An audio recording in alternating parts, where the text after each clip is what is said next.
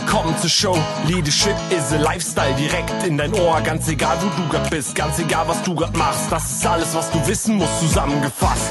Du willst nach oben oder dass alles so bleibt. Du willst ein bisschen glücklicher oder erfolgreicher sein. Du willst, dass du Ziele erreichst. Dann nimm dir doch die nächsten Minuten für dich Zeit. Denn das ist, was Leadership is a Lifestyle heißt. Herzlich willkommen. Schön, dass du da bist in meinem Leadership Podcast. Ja, heute habe ich einen ganz interessanten Gast und zwar einen so richtigen Führungsprofi, Alexander Benedix. Alexander ist schon ganz, ganz viele Jahre als Führungskräfte-Trainer unterwegs, ähm, hat ursprünglich mal studiert, Diplom Sozialwirt, Fokus Personal und Organisation, ist aber derjenige, der aus meinem Blickwinkel wirklich äh, Führung zum Anpacken äh, kommuniziert und lehrt. Also ich habe ihn auch kennengelernt, ich habe seine Podcasts gehört und muss sagen, wow, das ist jemand, dem man gerne zuhört, weil er wirklich auch sehr viel aus dem Nähkästchen plaudert, sehr viel Erfahrung mitbringt und ich denke auch ja angehende und junge Führungskräfte mitnehmen kann und anspricht. Erstmal herzlich willkommen, lieber Alexander. Hi, guten Morgen, Regina. Habe ich jetzt irgendetwas ganz Wichtiges vergessen, was du noch ergänzen möchtest? Nein, überhaupt nicht. Außer, dass mir gerade so der Schweiß ausbricht und gedacht hat, oh, jetzt legst du die Messlatte aber hoch. Aber ich freue mich. Ja, äh, du hast ja auch schon sehr, sehr viel gemacht und äh, bist auch schon, ich sag mal, in Anführungsstrichen alter Hase in dem Thema Führung und weißt, wovon du sprichst. Einmal theoretisch und dann auch praktisch. Und ich mhm. finde es immer sehr gut, wenn man auch Erfahrungen aus der Praxis mitbringt mhm. und vieles ausprobiert hat. Und da du ja auch schon so lange Führungskräftetrainer bist, wie lange sagst? Oh, ja, also ehrlich Sag die gesagt, Jahreszahl, die klingt nicht so schlimm. Nein, das Schlimme ist ja, wenn du jetzt auch noch fragst, wann ich Trainer bin. Also Trainer als solches bin ich tatsächlich schon seit 1998, weil ich habe nach meinem Studium zu. Also direkt nach der Geburt. Ja, genau. Ich habe sozusagen tatsächlich nach dem Studium erst eine Ausbildung gemacht. Das war eine einjährige so Vollzeitausbildung zum Personal- und Organisationsentwickler und da war die Trainerausbildung mit drin. Und dann bin ich sozusagen erst Trainer geworden und bin damit dann in den Konzern eingestiegen und ähm, dann kam die Selbstständigkeit, auf die du ansprichst, die ist seit 2006. Ja, also du hast alles durchlebt, ne? Alle Höhen und Tiefen, die Viel, man so ja. als mhm. äh, Führungskraft erleben und durchleben kann. Auf jeden Fall kannst du uns jetzt eine ganze Menge erzählen. Ja, was mich immer interessiert, was ich auch immer gefragt werde und äh, wo mich deine Meinung interessiert, sag mal, wird man eigentlich als Führungskraft geboren oder kann das jeder werden? Oh nein. Hast du die Frage nicht? Nein, die ist super. Ähm, aber das ist genau eine dieser Fragen. Ich bin, ich bin immer wieder hin und her gerissen und bin selbst am Überlegen und ich merke, wie ich, wie ich mal eher auf die Seite tendiere, mal zu der Seite tendiere. Ähm, ich glaube, es ist tatsächlich viel Handwerkszeug dabei. Auf mhm. jeden Fall. Es gibt mhm. viele Tools, es gibt viele Vorgehensweisen, die man als solches erlernen kann. Und auf der anderen Seite, dann heißt es ja so schön, ne, man muss, es heißt ja immer so schön, man muss Menschen mögen, was ja irgendwie ein blöder Spruch ist. Und auf der anderen Seite finde ich den recht gut, weil wenn ich nicht dieses Fable habe, Menschen zu begeistern und mitzunehmen, mhm. von einer Vision irgendwie eine Vision aufmachen zu können, Leute vom Sinn und Nutzen den darstellen zu können und zwar so, dass die Leute sich angesprochen fühlen. Ja, was nutzt mir dann das ganze Handwerkzeug? Also insofern denke ich, ähm, ja, man kann, man kann viel lernen, aber ich glaube schon, es muss auch ein bisschen in dem Sinne dir in die Wiege gelegt sein, dass du irgendwie tatsächlich ähm, so, so ein Spirit entfachen kannst und Leute ansprechen kannst. Ich glaube, das ist die Königsdisziplin, ne? wenn du auf der einen Seite auch wirklich Interesse an Menschen hast. Ich sag mal, wenn dich interessiert, warum es dem einen gut oder schlecht geht und mhm. äh, wie er sich weiterentwickeln möchte, wenn du gerne mit deinen Mitarbeitern sprichst, das gibt ja auch so ein Stück weit Wertschätzung. Und Wertschätzung ist ja, wie wir wissen, das Wichtigste, äh, was die Mitarbeiter möchten oder das, was den Menschen am wichtigsten ist.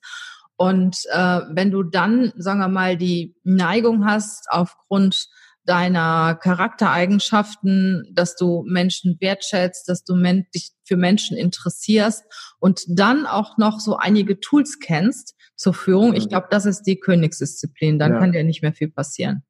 Ich glaube auch. Und, und mich hat zum Beispiel dieses, dieses Leitmotiv stark geprägt, so Betroffene zu Beteiligten machen. Also wirklich so auf die Leute zuzugehen, nach ihrer Meinung ja. zu fragen, sie einzubeziehen, auch wenn möglich, nicht nur in Diskussionen, sondern auch an Entscheidungsprozessen.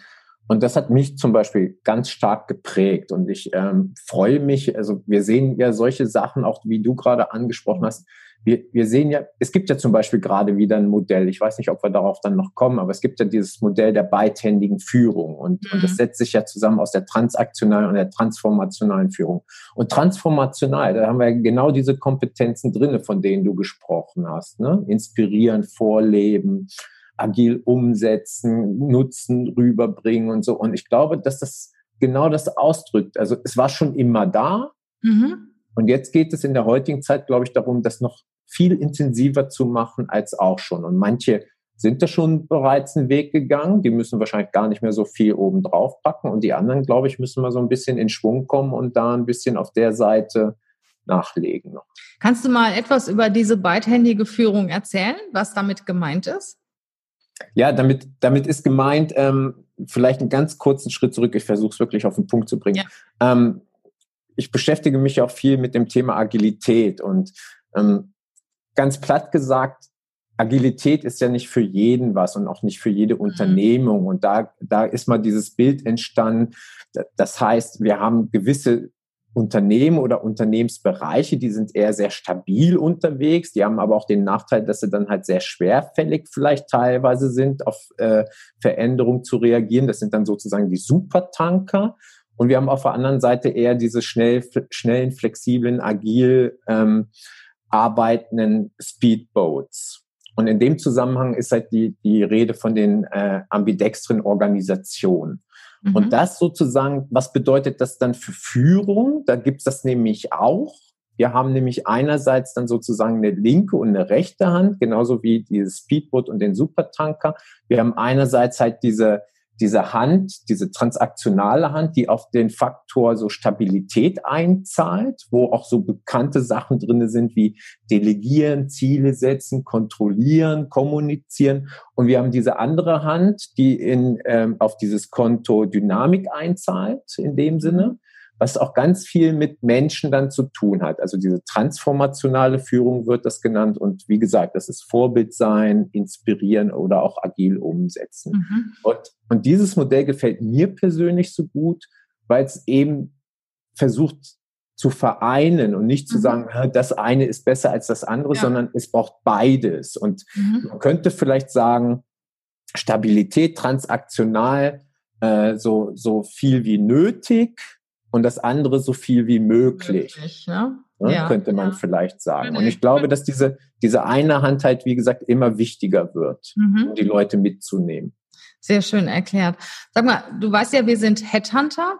Wir mhm. suchen auch sehr viele Führungskräfte für Unternehmen. Da ist die Persönlichkeit natürlich auch immer ganz besonders wichtig. Ähm, worauf würdest du achten, wenn du eine Führungskraft auswählen und einstellen müsstest? Das ist auch super frei. Ich muss erstmal wieder ja, lachen. Ich habe ja hier einen Profi, dann kann, ja, ich, ja, dann kann ich ja so richtig äh, meine schwierigen Fragen rausholen. Ich musste, ich musste in dem Sinne lange nicht, lange niemand mehr einstellen und so. Ich, ich merke, ich merke einfach immer mehr, wenn ich, wenn ich mit anderen Trainern zusammenarbeite, also wenn ich mit Trainern zusammenarbeite, ich stelle die ja nicht ein, sondern es ist mehr so ein, so ein, äh, so ein, so ein Engagieren, wo ich andere mhm. Trainer für mich engagiere. Und da merke ich immer, dass es für mich tatsächlich vor allen Dingen dieser, dieser Personal Fit ist ne? und so ein Cultural Fit. Also wie ist das so mit der Denkweise? Was hat der so für, für Ansichten? Ähm, wie, wie geht, wie stellt er sich zum Beispiel ein Training vor? Wie gestaltet der Online-Trainings? Und zwar nicht, ob er irgendwie Zoom benutzt oder so, sondern was ist so mhm. seine Idee vom, vom Lernen heutzutage? Mhm. Ne? Und, und ich glaube, ich würde auch bei dem tatsächlich viel mehr heutzutage bei einer Einstellung noch mehr in diese Richtung gehen, weil ganz, du kennst das ja, also ganz grob gesagt, glaube ich, ähm, es kommt auf diesen Personal und Cultural Fit an, ob das zusammenpasst. Und Kompetenzen, klar soll jemand auch Kompetenzen mitbringen, aber wenn da irgendwie ein bisschen was fehlt, ich glaube, das kann man dann ähm, schnell nachholen. Mhm. Ich meine, du kriegst ja viel mit. Wenn du Führungskräfte trainierst, kriegst mhm. du ja mhm. auch mit, was funktioniert und was funktioniert nicht. Und äh, was meinst du, was haben erfolgreiche Führungskräfte gemeinsam? Sag mal so drei Eigenschaften, von denen du denkst, was, was sie gemeinsam haben. Also das Erste, was mir einfällt, ist, ähm, sie können abgeben. Mhm, das heißt, die klammern nicht so. Die klammern nicht. Also das sind auch, das sind auch erfolgreiche Führungskräfte, sind auch für mich diejenigen, die, die nicht so im Operativen drinne stecken. Also die noch selber irgendwie dann irgendwelche Exit-Tabellen ausfüllen oder Anträge signieren oder so, sondern die, die haben das wirklich alles abgegeben im Team. Also die, ja, die lassen wirklich los. Die, ich, kennst vielleicht ja wahrscheinlich auch diesen Begriff dieses Edelsachbearbeiters. Die sind eben kein Edelsachbearbeiter mehr, ein gut, super bezahlter und machen eigentlich noch mehr oder weniger den gleichen Job, sondern die haben abgegeben und, und haben sich ganz anders organisiert, weil sie erkannt haben, Führung ist ein ganz anderer Job. Wenn ich abgebe, muss ich aber die richtigen Leute haben, an die ich ja. abgebe. Ne? Also wenn ich Klar. mich selber betrachte, ich bin sehr wohl diejenige, die mal eine Excel-Tabelle macht. Ich bin aber auch diejenige, wenn sie Mitarbeiter hat und ich habe in meinem Team Mitarbeiter, die sagen mir, was ich zu tun habe. Das ist mhm. ganz krass. Die, die sagen mir teilweise, komm, mach das so, mach das so. Äh, Wenn es auch um Kommunikation oder, oder irgendwelche schriftlichen Themen geht oder so, habe ich auch jemanden, die ist da unheimlich gut drin. Und die geht auch einfach rein und verbessert meine Sache. Ne? Aber das hängt ganz davon ab, also bei mir zumindest, ich bin, ich bin schon ein Kontrollfreak und ich bin auch, äh, ich sag mal, sehr dominant im Team. Nur bei mir ist es so, wenn ich weiß, der macht das richtig gut, der wird von den Kunden geschätzt und der mhm. hat Erfolg mit dem, was er tut, egal wie er es tut. Das ist mir dann total egal. Mir ist wichtig, was hinten rauskommt. Mhm. Dann lasse ich den machen. Ich weiß teilweise gar nicht, was Mitarbeiter von mir tun. Mhm. Ich sehe nur das Ergebnis und das finde ich gut. Dann habe ich aber wiederum andere, schön, ja. wo unheimlich viel vor die Wand läuft. Und da habe ich immer so das Bedürfnis, jetzt musst du denen zeigen, wie es geht oder jetzt musst du das kontrollieren. Ne? Und ähm, ich sag mal, also für mich hängt das sehr stark vom Mitarbeiter ab, aber das ist natürlich auch wieder eine Führungsaufgabe. Man sagt ja immer so schön, nach drei Jahren, wenn du drei Jahre in einem Team Führungskraft bist, bist du verantwortlich für deine Mitarbeiter. Ja. Derzeit hattest du die Gelegenheit, die richtigen da reinzusetzen. Ne? Ja. Da muss man auch in der Lage sein, ich sag mal, und sich auch von Mitarbeitern trennen können die die Anforderungen, die an sie gestellt werden, nicht erfüllen. Oder wie siehst du das?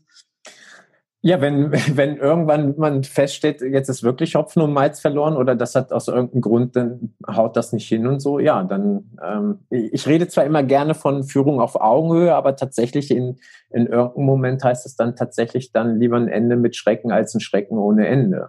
Und das kann dann ja immer noch auf Augenhöhe stattfinden. Aber absolut, dann, absolut. Also dann, dann finde ich, ähm, dann ist man auch wieder als Führungskraft gefragt, die Wogen zu glätten. Ich bin ja, ja. auch Richterin beim Arbeitsgericht in Köln oder arbeitgeberseitige ehrenamtliche Richterin. Und was ich da manchmal erlebe, wie sich die Arbeitgeber mit den Mitarbeitern streiten um Beträge im dreistelligen Bereich wo ich dann sage, Leute, warum sitzt ihr eigentlich hier? Ne? Und mhm. das ist dann alles so hasserfüllt und ähm, frustriert und irgendwann, ich finde spätestens dann, wenn man sich trennt oder wenn man entschieden hat, auseinanderzugehen, sollte man dafür sorgen, dass man sehr, sehr fair auseinandergeht und dass man, dass sich danach beide Seiten in die Augen schauen können. Und äh, ich, ich weiß, wovon ich spreche. Also ich bin auch jemand, der sich von Mitarbeitern trennt, wenn es nicht passt. Also ich entscheide das sehr schnell. Entweder du arbeitest, äh, ich sag mal, ähm,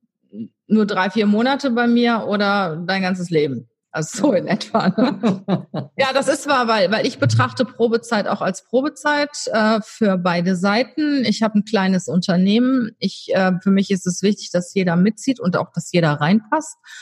Und ich entscheide das dann so nach drei, vier Monaten, ob es passt oder nicht. Es hört sich jetzt so an, als ob ich jeden zweiten kündige. So ist es natürlich nicht. Aber ich kriege das schon hin. Und ich hatte vor einiger Zeit mal eine Mitarbeiterin, die hat mich echt geärgert. Ne? Also die es war zum Beispiel eine so, die sagte, ja, wenn du nicht da bist, wenn du nicht im Büro bist, dann weiß ich nicht, was ich tun soll. Ne? Und mhm. sowas, ähm, naja, auf jeden Fall habe ich mich dann ziemlich geärgert und habe auch ein Feedback gegeben, Klaus und deutliches, und dann war sie erstmal wochenlang krank. Und dann habe ich mich so geärgert Und äh, habe er dann noch gesagt, ach, dann zahle ich ihr dies nicht und jenes nicht. Ne? Und dann habe ich mich irgendwann mal hingesetzt und habe gesagt, stopp jetzt. Ne? Ähm, was würdest du dem äh, Unternehmer raten, wenn der jetzt beim Arbeitsgericht dir gegenüber sitzen würde? Und nimm mal die ganzen Emotionen raus. Und das finde ich auch extrem wichtig, dass man dann auch als Führungskraft in der Lage ist, den Reset-Knopf zu drücken und den Ärger Ärger sein lässt und sagt, okay, man hat jetzt eine Entscheidung getroffen und jetzt muss man sich auch fair verhalten. Ja, genau. Ich glaube auch. Also da gilt, da gilt tatsächlich, glaube ich, dieses alte, äh, dieser alte Spruch, man begegnet sich immer zweimal im Leben.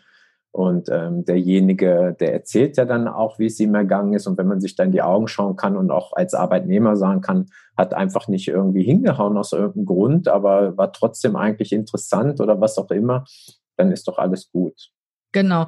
Also du sagst abgeben können, ne? Das ist das. Abgeben können war das erste, ja genau. Ähm, als zweites merke ich auf jeden Fall erfolgreiche Führungskräfte reflektieren das, was mhm. sie machen. Also ich merke immer wieder, Ne, reflektieren ist ja, ist ja manchmal immer so äh, dahingesagt und viele verstehen darunter, ja, ich denke natürlich auch drüber nach, was ich da als Führungskraft tue, aber es geht nicht nur um das reine Nachdenken. Es geht, ich merke immer, dass das Leute sind, die sich selbst reflektieren, die also beispielsweise, ich kenne diejenigen, die machen das jeden Tag, ne, die nochmal abends sich hinsetzen und kurz mhm. sagen, hey, wie war mein Tag, was waren da Highlights, was waren Lowlights, äh, worauf will ich mich morgen fokussieren.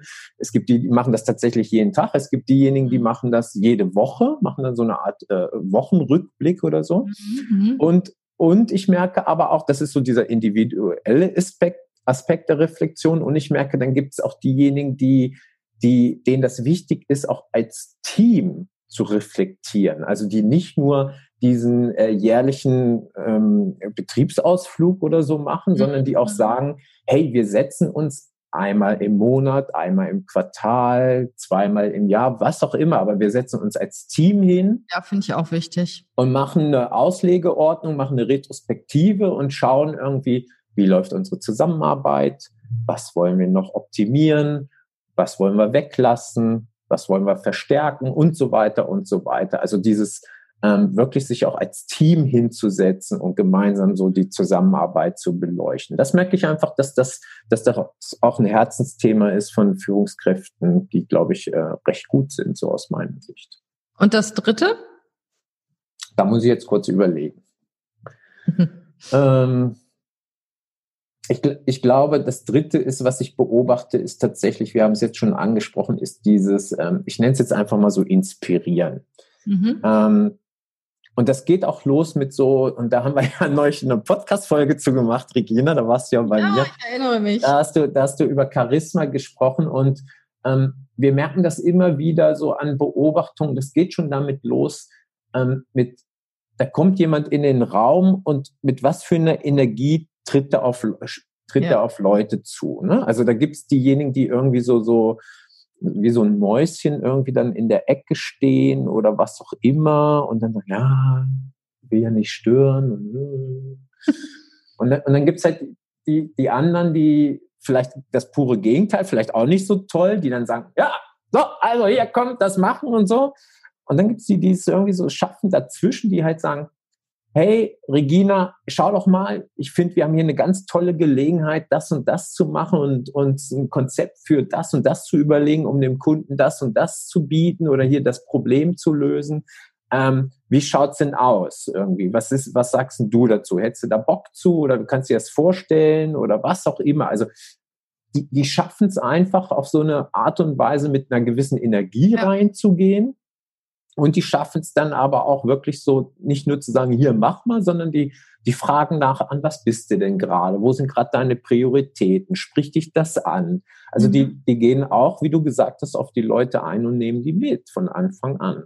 Mhm. Das ja, das ist auch sehr drei, schön. Die drei Sachen, die ich immer wieder beobachte. Und das ist auch etwas, ich finde, was man nicht so gut lernen kann. Also äh, du kannst eine Begeisterungsfähigkeit, kannst du dir vielleicht in, in Nuancen antrainieren, aber ich finde, entweder du bist das, du, du hast Esprit, du hast Ideen, du möchtest auch vorangehen und äh, bist begeistert, wenn du die Menschen mitnehmen kannst, oder du arbeitest eher lieber für dich selber äh, hast deine eigenen Themen, was ja auch gut ist. Es ist nur anders, dann bist du eher der Experte. Ja. Und ich glaube auch, wie du eben, glaube ich, auch schon so angedeutet hast oder gesagt hast, die, dieser Punkt, auch hier gilt für mich wieder so, Mensch, selbst wenn ich da irgendwie so eine Herausforderung oder einen Task irgendwie vielleicht nicht so prickelnd finde, mhm. ja mein Gott, ey, dann verkneife ich es mir. Dann muss ich nicht sagen, ja, kann mir nicht vorstellen, dass das jemand gut findet. Ah, nee, ich gebe das gar, ich frage erst gar niemand, die hauen mir das sonst um die Ohren, sondern ich glaube, da wird auch häufig der Fehler gemacht, du gehst von dir aus und du findest es scheiße, mhm. statt erstmal zu sagen, in die Runde rein zu fragen, hey, ich habe das und das irgendwie, wie sieht's aus? Hat da jemand Erfahrung? Mag das jemand machen? Wäre das eine Challenge irgendwie? Bräuchtest du Unterstützung und so weiter und so weiter. Also auch da dieses Trennen irgendwie, was finde ich eigentlich, wie stehe ich persönlich dazu, sondern einfach mal neutral auch zu betrachten, hey, es geht dann vielleicht nicht so sehr um dich selbst, wie du dazu stehst, sondern wie steht dein mhm. Team dazu? Mhm. Und wer ist der Richtige? Ja, und jetzt habe ich natürlich noch ein Thema, äh, da brenne ich schon die ganze Zeit drauf, mit dir als Experten darüber zu sprechen. Wie stehst du denn zu dem Thema äh, Führung von agilen Teams, überhaupt Führung von Teams, selbst organisieren, sich selbst organisierende Teams? Ähm, was sind deine Erfahrungen, die du da zu diesem Thema gemacht hast? Ja, hm. schönes Thema. Wir haben ja nicht so, wir haben ja jetzt, jetzt nicht bis morgen Zeit, gell? Nee, also, aber gib mir einfach mal so, so ein paar, so ein paar Highlights aus deinen Erfahrungen mit. Also das erste Highlight für mich ist immer wieder, wie, wie oft ich oder auch andere Kolleginnen und Kollegen, die so in dem Thema unterwegs sind, doch diesen, diesen äh, Mythos begegnen oder diesen, ja, wie will man es nennen, Vorurteil vielleicht, auch dieses so, Agilität wäre das reine Chaos. Mhm. Also das merke ich immer wieder, dass das so, ne, redest, rede ich mit dem Vorstand von einer, von einer Bank und so. Und äh, ich weiß noch, wie ich beim ersten Mal in so einer Situation auch von Selbstorganisation gesprochen habe und, und denen, denen ist auch der Schweiß ausgebrochen. Mhm. Ne? Die haben gesagt, die haben dann gedacht, jeder macht, was er will. Mhm. Nee, macht nicht jeder, was er will. Das ist sehr, sehr organisiert. Das ist, äh, da gibt es teilweise ja Frameworks und Methoden, die haben so klare und starre Abläufe oder Prozesse.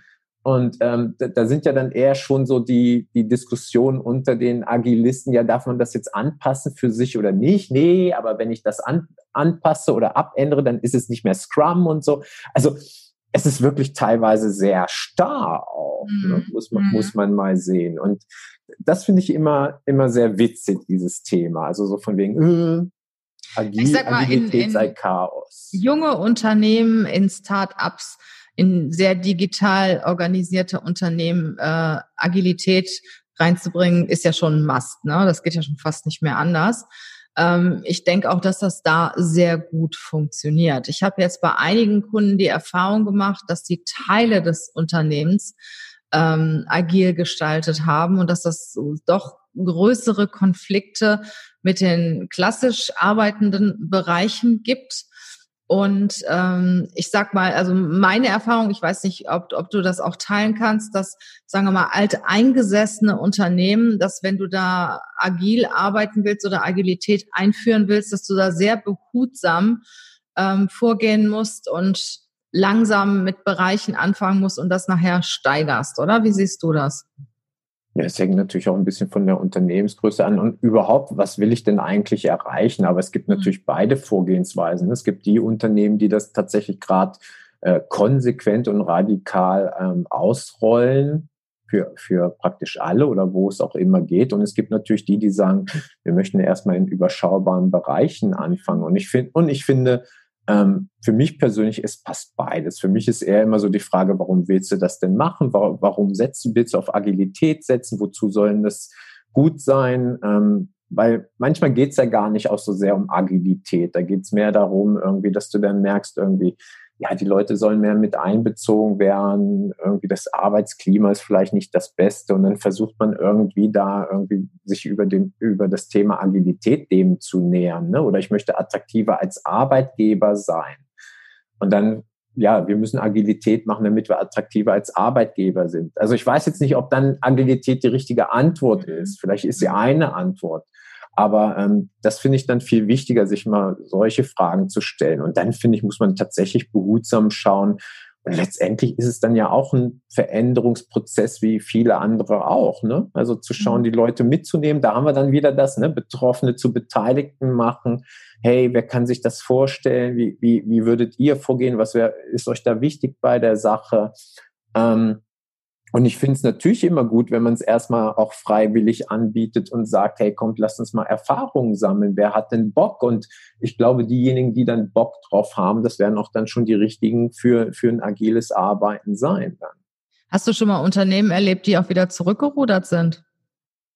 Nee, ich persönlich jetzt noch nicht, aber ich habe äh, natürlich auch schon von welchen gelesen, wo das äh, nicht funktioniert hat. Aber ich glaube, alles, was ich mitbekommen habe, das, das sind dann halt auch so genau diese Sachen, ne, die, wo, wo nicht klar ist, warum wollten sie es denn überhaupt einführen, ähm, wo, wo einfach nur versuchen auch zu kopieren, oder? Dann wird halt mhm. irgendwie Scrum eingeführt, da wird OKR eingeführt, man hat halt gehört, Google macht das, also komm, wenn Google das macht, dann, dann muss das doch bei uns vielleicht auch funktionieren und dann macht man es mhm. einfach, aber das Ganze drumherum passt einfach. Ja, ne? mhm. ähm, eigentlich gibt es ja bei, bei Scrum oder bei selbstorganisierten Teams gar keine Führungskraft mehr, oder? Wie siehst du das? Ja, da habe ich die Aufgabe, ja, also so, so projektbezogen, aber, aber eigentlich ist es ja keine klassische Führung mehr, ne? Ja, da, da kommt jetzt, glaube ich, so, so ein paar Sachen ähm, zusammen. Ne? Also rein, rein die, die Rolle als sich im Scrum, ne? da haben wir ja andere Rollen, da haben wir dann den Product Owner und den Scrum Master und so weiter. Ähm, nee, die, die haben dann nicht mehr teilweise in dem Sinn diese Führung, vor allen Dingen nicht diese hierarchische Führung mit die, ähm, und, und da habe ich jetzt mit dem Kollegen Fabian Schaub neulich auch drüber gesprochen und haben wir uns ausgetauscht und ähm, ich glaube, wir, wir sind einfach gerade in so einer Zeit drin, wir wissen noch nicht genau, wie Führung zukünftig wirklich aussieht. Mhm. Wir, sind, wir sind gerade auf so einem Weg. Aber nochmal, wir, müssen immer dra dran denken, erstmal, es gibt ja gar nicht so viele Unternehmen jetzt an, an der Gesamtzahl betrachtet. Es gibt ja gar nicht so viele Unternehmen, wo du jetzt sagen würdest, ja, die sind, äh, die sind äh, holokratisch organisiert ne? oder die sind äh, 100% agil. Natürlich gibt es die. Aber wie viel Prozent werden das ja. sein? Und ich glaube, also, das ist auch so ein Stück weit ausprobieren, oder? Klar. Was aber, das ist, aber das ist ja das Schöne und macht es zugleich wieder kompliziert, oder? Ich meine, Agilität ist ja auch ein bisschen diese Schleifen, die wir da drehen. Äh, wir, wir haben bestimmte Vorgehensweise, wir machen das so und dann, und dann lernt man draus und, und macht diesen Reflexionsprozess. Ne? Was haben wir draus gelernt? Und dann passt man halt wieder an und so. Und dann, cool. und dann dreht man die nächste Schleife. Und insofern passt das natürlich einerseits zu diesem ja, ausprobieren. Und auf der anderen Seite merkst du natürlich auch, also ein Unternehmen, was bisher sehr, sehr klassisch unterwegs war und sehr starr war, wenn du denen sagst, so komm, jetzt probieren sie einfach mal aus, mhm. ja, da wird, so wird dann nicht viel passieren. Ne? Mhm. Herzlichen Dank, lieber Alexander. Also ich fand das so wieder sehr, sehr wertvoll. Und ja, wenn du mal einen guten Führungskräftetrainer brauchst, ich glaube, Alexander steht zur Verfügung, wenn es dann wieder losgeht. Ne? Bietest du auch ähm, digitalen Unterricht an oder äh, Online-Kurs oder sowas? Ja, auch online, Gott sei Dank, ja. Ich muss sagen, ähm, Klopf auf Holz, es liegt daran, ich habe schon vor 20 Jahren mich mit E-Learning auseinandergesetzt. Ah, okay. Und ähm, deswegen war ehrlich gesagt jetzt während der ähm, Covid-19 äh, Lockdown war es für mich Gott sei Dank kein, keine riesige Herausforderung, so umzustellen mhm. auf Online-Seminare und deswegen ähm, gern auch online. Mir macht sogar Spaß, diese Abwechslung. Sehr schön. Wir packen mal von dir einige Informationen in die Show Notes. Da könnt ihr euch dann nochmal mit beschäftigen. Ja, Alexander, das letzte Wort in meinem Podcast hat immer der Gast. Was möchtest du jungen Führungskräften noch mit auf den Weg geben? Ausprobieren, neugierig sein und aber auch immer dazu lernen. Sehr schön. Herzlichen Dank. Herzlichen Dank dir, lieber Alexander, für den wertvollen Input, den du uns gegeben hast. Euch, liebe Hörer und Zuschauer, das wird ja auch über YouTube ausgestrahlt, was wir hier aufnehmen, wünschen wir eine gute Zeit, eine schöne Vorweihnachtszeit und vor allen Dingen bleibt alle gesund. Bis dann. Tschüss. Tschüss.